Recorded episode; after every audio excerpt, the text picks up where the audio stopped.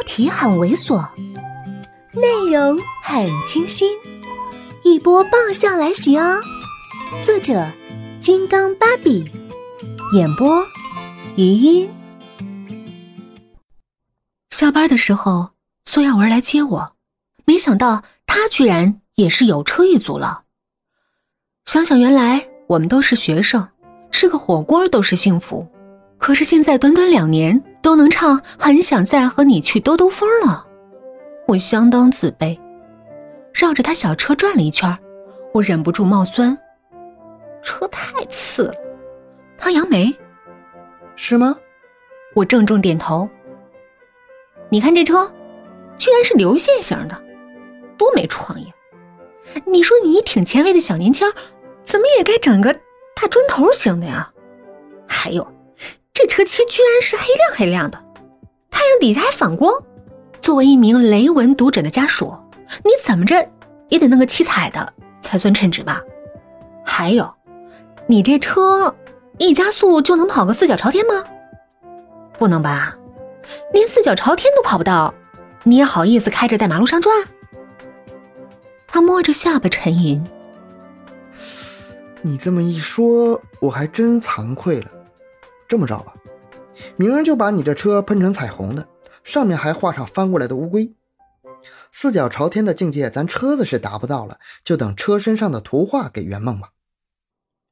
这一长溜的话我没听全，就注意前面一句了，小心翼翼开口：“你说什么？我的车？”他摇了摇手上的钥匙：“哼，我的不就是你的吗？”我本来还想让你报个周末驾驶班呢。他这话一说，世界立马就变样了。我再瞄了瞄我的车一眼，很坚定的说：“哦，我刚刚没仔细看，其实仔细端详一下啊，我会发现这车子确实是气质耐看型的。人嘛，不能肤浅的以貌取车。我我决定了，不能因为他长得丑就鄙视他。呃，还是保持原貌吧。”苏耀文捏了捏我的脸，摇头笑：“怎么说都是你，我就不该跟你开这个头。”他的背面就是夕阳，红红的一张大饼挂在天边。我看着他黑亮的眼睛，嘴边的笑容，就觉得特温暖、特安心、特幸福。可是余光中，看到一个熟悉的人影从公司大门里走出来。衣服依旧笔挺如新，步伐依旧不紧不慢，人也是依旧的清俊卓绝。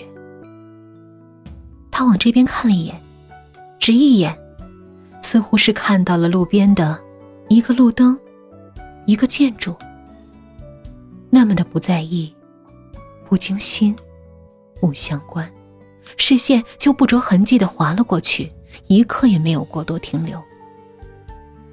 我的心像夕阳一样，以肉眼看不到的速度，一点点的沉了下去，连笑容都僵硬了。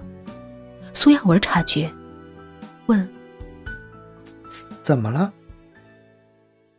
眼光也跟着过去，怔了一怔，笑容也淡了几分，不过仍是开了副驾驶座的车门，状似愉悦的说：“上来，我先教教你。”我也极力的堆出一个笑，边上车边说：“学得好，我是聪明；学不好，是你教的烂啊。”他不说话，直接回给了我一个倒拇指的姿势。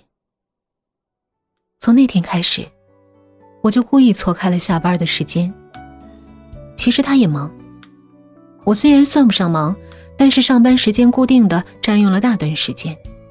相应的约会，也就是周末看个电影。平时都是下班一起吃饭，吃完饭他就开车送我回去了。可怜我身在郊区，这恋爱谈的，估计除了同居能解决，不然就一直跟赶着催着似的没时间。可是我们的关系还是和谐的，而且我心中存在着将和谐进行到底的志向。嗨，本集就到这里，下期见。